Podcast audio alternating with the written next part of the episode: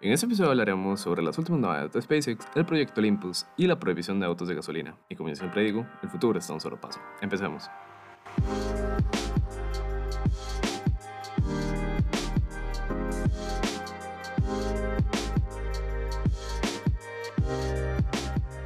¿Cómo están? Espero que bien. Soy Jorge y les traeré las noticias de las últimas dos semanas. Este mes de octubre será la presentación anual del Starship, donde Elon Musk presentará las nuevas mejoras que serán en la versión final del cohete. No se sabe cuál será la fecha exacta, aún así se esperan muchas novedades para ese día.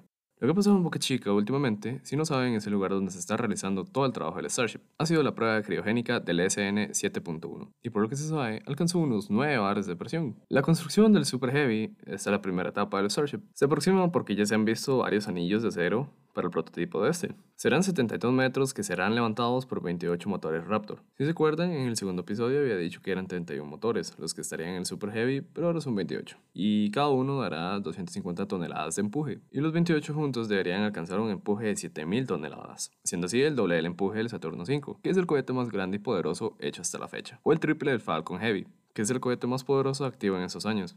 El jueves 8 fue la prueba criogénica del SN8, y por lo visto todo salió muy bien. Elon avisó que llegó a unos 7 bares de presión, perfecto para un vuelo a la atmósfera. Rápidamente diré que el salto que dará este prototipo ya no será de 20 kilómetros, sino de 15. Y si se preguntan por qué es que se hace una prueba criogénica, se los explico rápido. La criogenia es el uso de técnicas para llevar objetos al punto de ebullición del nitrógeno, que son unos menos 100 grados Celsius. En resumidas palabras, es para congelar cosas. En el ámbito espacial, aplicar la criogenización en las estructuras de los cohetes es para probar la dureza del material, junto a su alcance de presión. En el Starship se está utilizando el acero 304L, que contiene cromo y níquel. Lo especial de este tipo de acero es que representa una excelente combinación y resistencia a la corrosión y facilidad de la fabricación.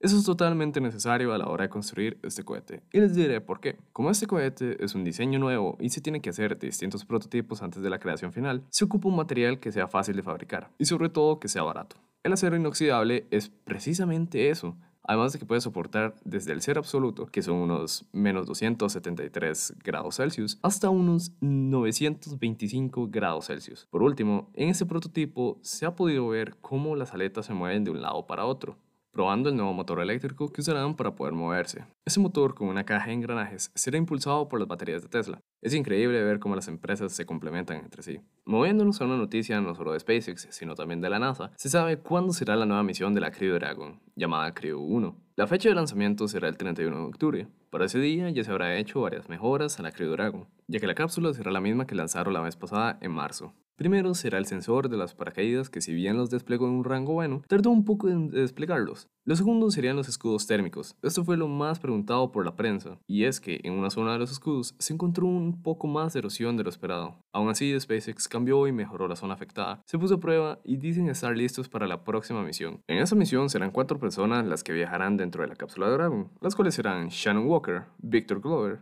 Michael Hopkins y Suichi Naguchi. Esperemos que todo salga bien y podamos volver a escuchar Bienvenidos a la Tierra. Gracias por volar con SpaceX. La NASA sacó un renderizado de cómo sería la base lunar que tiene pensado hacer junto a varias empresas como SpaceX o Blue Origin. Lo más importante aquí es que en el renderizado se veía cómo estarían todas las estructuras distribuidas. Lo que más resaltaba eran las tres zonas de aterrizaje. Son bases de cemento que a los lados están cubiertas por paredes posiblemente del mismo material para contener la propulsión del motor y también se podía ver la zona de almacenamiento. Y por último se podían ver unas construcciones que parecían ser observatorios. Esto es muy interesante porque al estar en un lugar con una atmósfera tan delgada que no genera ningún tipo de interferencia para que un telescopio vea el universo, será mucho más fácil captar los misterios que contiene este. Todas estas estructuras serán construidas con impresoras 3D. Y la empresa que más llama la atención es Icon, que ya construyó la primera casa 3D en los Estados Unidos. La empresa está siendo financiada por la NASA para construir estructuras fuera de este planeta. El vehículo que usarán será el Starship Lunar, que es un modelo totalmente diferente al Starship de acero inoxidable. Y es que este no estará hecho del mismo material que el modelo interestelar, no tendrá escudos térmicos, porque una vez que deje este planeta no volverá. Se quedará en la Luna y no hará falta que se enfrente a altas temperaturas. También tendrá unos propulsores más arriba en el cuerpo del cohete, y es porque el motor Raptor genera tanto empuje que a la hora de entrar por primera vez a la Luna, sin ninguna base construida, podría afectar la zona en la que aterriza y por consecuencia una de sus patas podría quedar desnivelada y hacer que todo el cohete se caiga. Por eso SpaceX y la NASA desarrollaron este modelo que se podría ver de vuelta a la Luna. Tesla no ha hecho mucho estos días, si les voy a ser sincero, pero les voy a explicar lo que ha pasado últimamente, aunque sea poco. Tesla todo el tiempo saca nuevas actualizaciones y la última que la empresa recientemente sacó permite que las cámaras del auto lean las señales de velocidad. Y eso lo hace para mejorar la experiencia a la hora de manejar en autopistas y carreteras con límites de velocidad, porque antes un Tesla sí manejaba con un límite de velocidad, pero lo veía, por así decirlo, en el GPS. Y raramente el GPS acertaba con el límite verdadero al que se podía ir. Con esta actualización, el auto leerá las señales y automáticamente ajustará la velocidad máxima a la que se debe de ir, y también resolverá un problema que se tenía al pasar por una zona de construcción.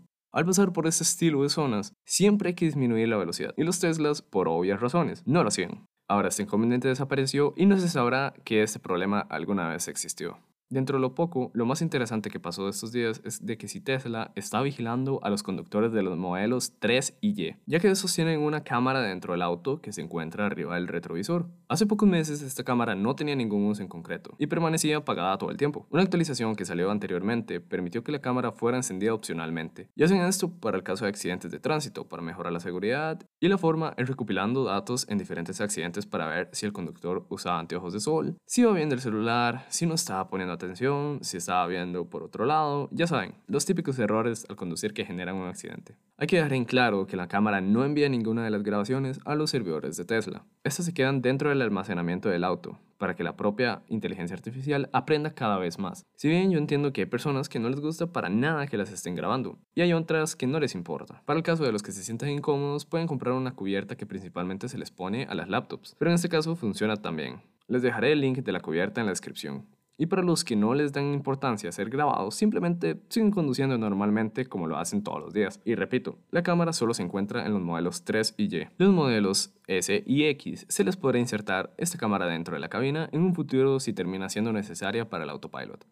Si bien esta noticia es muy buena para Tesla, Rivian, Lucid Motors y otras compañías que sus productos son eléctricos, no lo es tanto para las demás empresas de autos a combustión, y es que California prohibirá los nuevos autos a combustión para 2035. Esto es algo que se venía a venir desde hace pocos años. Y no quiero dar mi opinión porque es un tema un poco controversial, pero la realidad es que la temperatura del planeta está subiendo cada vez más y la mayoría de la contaminación y gases de efecto invernadero vienen en gran parte de los autos a combustión. El hecho es que este es solo un estado, pero también ya hay varias naciones que quieren adoptar estas medidas. Un ejemplo es que aquí en Costa Rica la importación de autos a gasolina será prohibida para 2030. Las empresas se tendrán que adaptar a esto ya que es un fuerte golpe a niveles de ventas. Un ejemplo es Honda, que quiere que cada dos de tres vehículos vendidos sean eléctricos para 2030.